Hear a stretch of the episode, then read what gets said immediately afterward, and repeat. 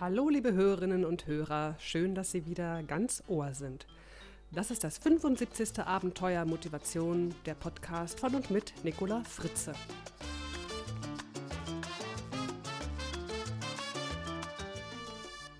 Unser Thema heute von der Demotivation zur Motivation.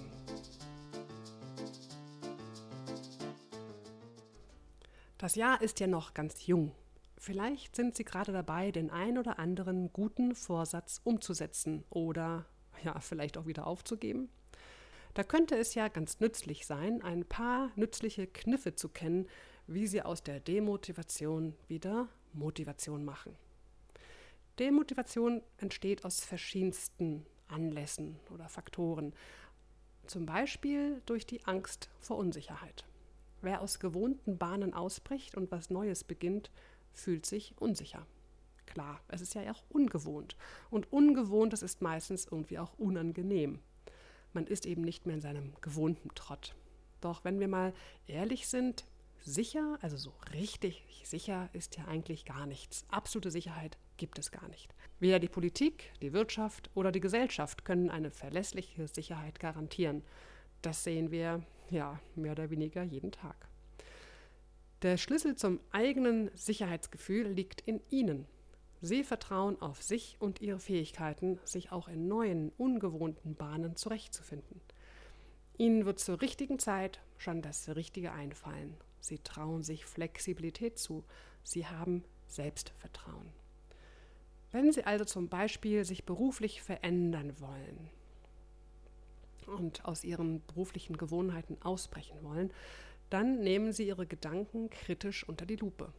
Wenn Sie denken, der Arbeitsplatz, den Sie jetzt haben, ist sicher, und diese Sicherheit wollen Sie einfach nicht aufgeben und deshalb nicht Ihren Traumberuf leben, dann sind Sie in die Sicherheitsfalle getappt.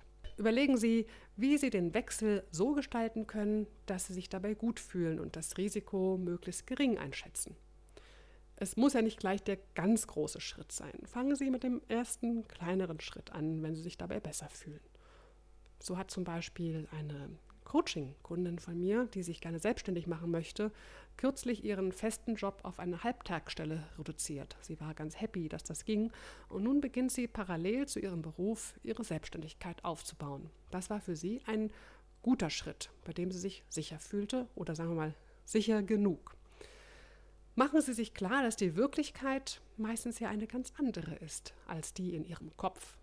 Bedrohen Sie sich nicht mit eigenen schrecklichen Gedankenbildern, die Ihnen ja Ihre Zukunft so richtig schön verdüstern. Gehen Sie den Horrorszenarien, die es in den Medien und immer wieder gibt und die auch Mitmenschen Ihnen immer wieder erzählen, einfach aus dem Weg. Sie können Ihnen zwar nichts dagegen tun, Sie sind nun mal da, aber Sie müssen ja nicht hinhören. Seien Sie Regisseur in Ihrem eigenen Kopfkino. Sie meinen, wenn das mal so einfach wäre? Ja, einfach ist das nicht, aber es ist machbar. All Ihre Sorgen haben natürlich einen wahren Kern. Der Kniff ist aber, diese Sorgen von der emotionsgeladenen rechten Gehirnhälfte in die analytische linke herüberzuziehen. Betrachten Sie Ihre Befürchtungen also rein sachlich und analytisch. Sie aktivieren dieses linkshirnige Denken, wenn Sie Ihre Sorgen aufschreiben. Ja, und dann nochmal ganz sachlich betrachten. Überlegen Sie dann, was Sie tun könnten, wenn der Worst Case eintreten sollte. Spielen Sie alle Möglichkeiten durch. Zu unserem Beispiel von oben nehmen wir an, jemand wagt keine berufliche Veränderung, weil er Angst vor der Arbeitslosigkeit hat.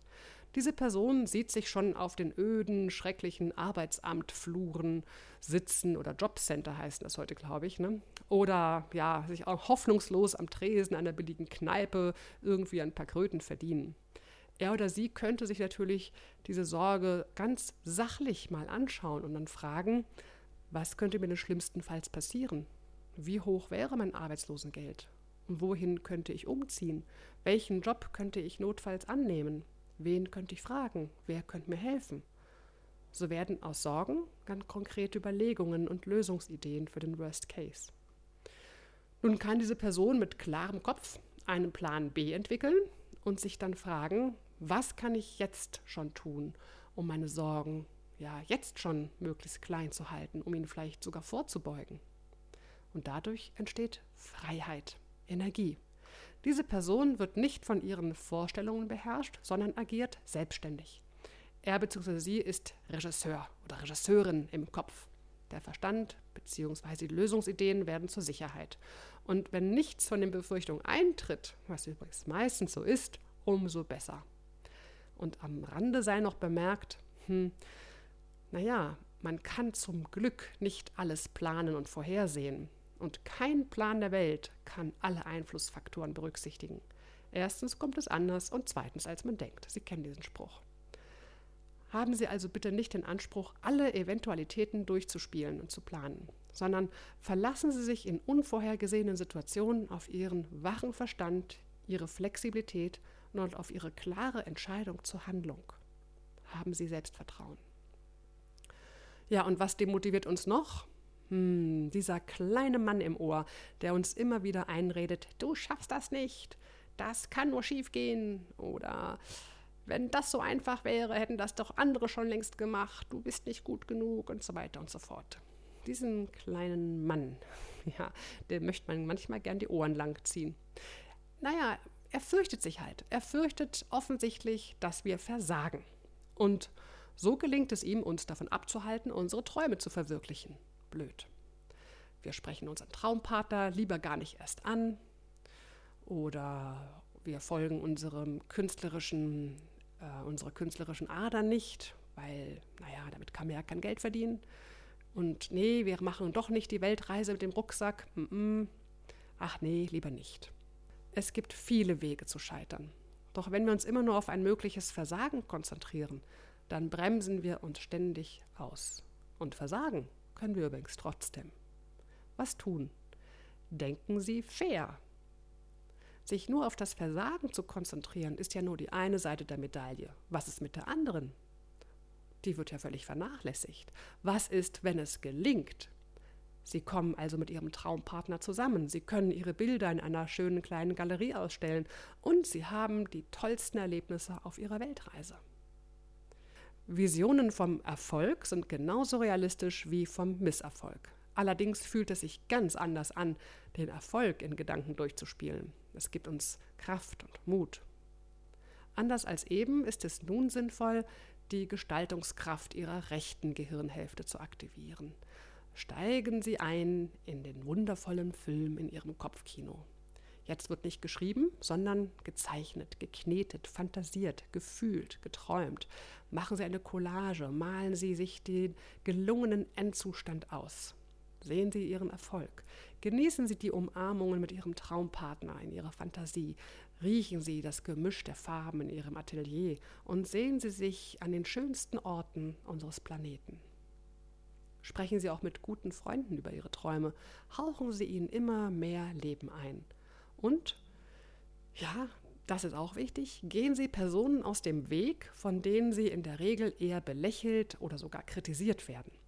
Suchen Sie sich lieber Ermutiger, die Ihre Motivation wieder aufbauen können. Gehen Sie mal so im Kopf Ihre Liste mit den Freunden durch. Nach welchen Gesprächen fühlen Sie sich gestärkt? Nehmen Sie mit diesen Menschen Kontakt auf. Bestärken Sie sich gegenseitig in Ihren Träumen, Unternehmungen und Visionen. Beschenken Sie sich gegenseitig mit Zuversicht und teilen Sie Ihre Herausforderungen vielleicht sogar gemeinsam in Einzelschritte auf. Muten Sie sich jeden Tag nur das zu, was Sie auch wirklich schaffen können. Was demotiviert uns noch? Der Schmerz. Ja, der Schmerz, den wir meinen, durch die Veränderung zu bekommen, zu spüren. Wir wollen keinen Wandel, weil damit ein Teil in uns stirbt während das Neue noch unbekannt und noch nicht wirklich da ist. Ja, man weiß ja noch nicht so richtig, was kommt denn da. Wir fühlen uns vielleicht so ein bisschen wie im luftleeren Raum. Ich weiß noch ziemlich genau, wie es sich anfühlte, als ich schwanger war. Die Entscheidung, Mutter zu werden, war getroffen. Und ich hatte kaum eine Vorstellung davon, was auf mich zukommen würde. Ich schwebte im ziemlich luftleeren Raum. Ich fand mich irgendwie auch so ein bisschen mutig. Vielleicht können das andere Frauen nachempfinden, die Mutter wurden. Manchmal hatte ich aber auch Angst und ich bin mir sicher, das können viele Frauen nachempfinden. Ich wollte all diese liebgewonnenen Freiheiten in meinem Leben einfach nicht so aufgeben. Und seit ich nun Mutter bin, ist es doch irgendwie wieder ganz anders, als ich es irgendwie erahnen konnte. Die Veränderung war plötzlich da und ich begrüße sie tagtäglich aufs Neue. Ein Kind ist nun mal das größte und wundervollste Abenteuer, das es gibt. Also, was tun, wenn man den Schmerz der Veränderung spürt? Ehren Sie die Vergangenheit. Würdigen Sie sie. Abschied tut weh. Ganz besonders dann, wenn man das, was man zurücklässt, was man aufgibt, nicht nochmal ordentlich würdigt. Erst wenn das Alte einen guten Platz hat, können Sie den Wandel mit offenem Herzen begrüßen. Definieren Sie sich nicht durch das, was Sie nicht mehr haben, sondern durch das, was Ihnen bleibt und was an Unerwarteten auf Sie zukommt und was Sie bewältigen werden. Zum Schluss noch ein Hinweis. Am Dienstag, den 22. Januar um 19 Uhr halte ich in Gießen einen öffentlichen Vortrag zum Thema Motivier dich selbst, sonst macht's ja keiner. Ja, genau, so heißt auch mein neues Buch, das im Februar erscheint. Ich würde mich sehr freuen, wenn wir uns dort sehen. Mehr Informationen finden Sie auf www.nicolafritze.de/slash aktuell.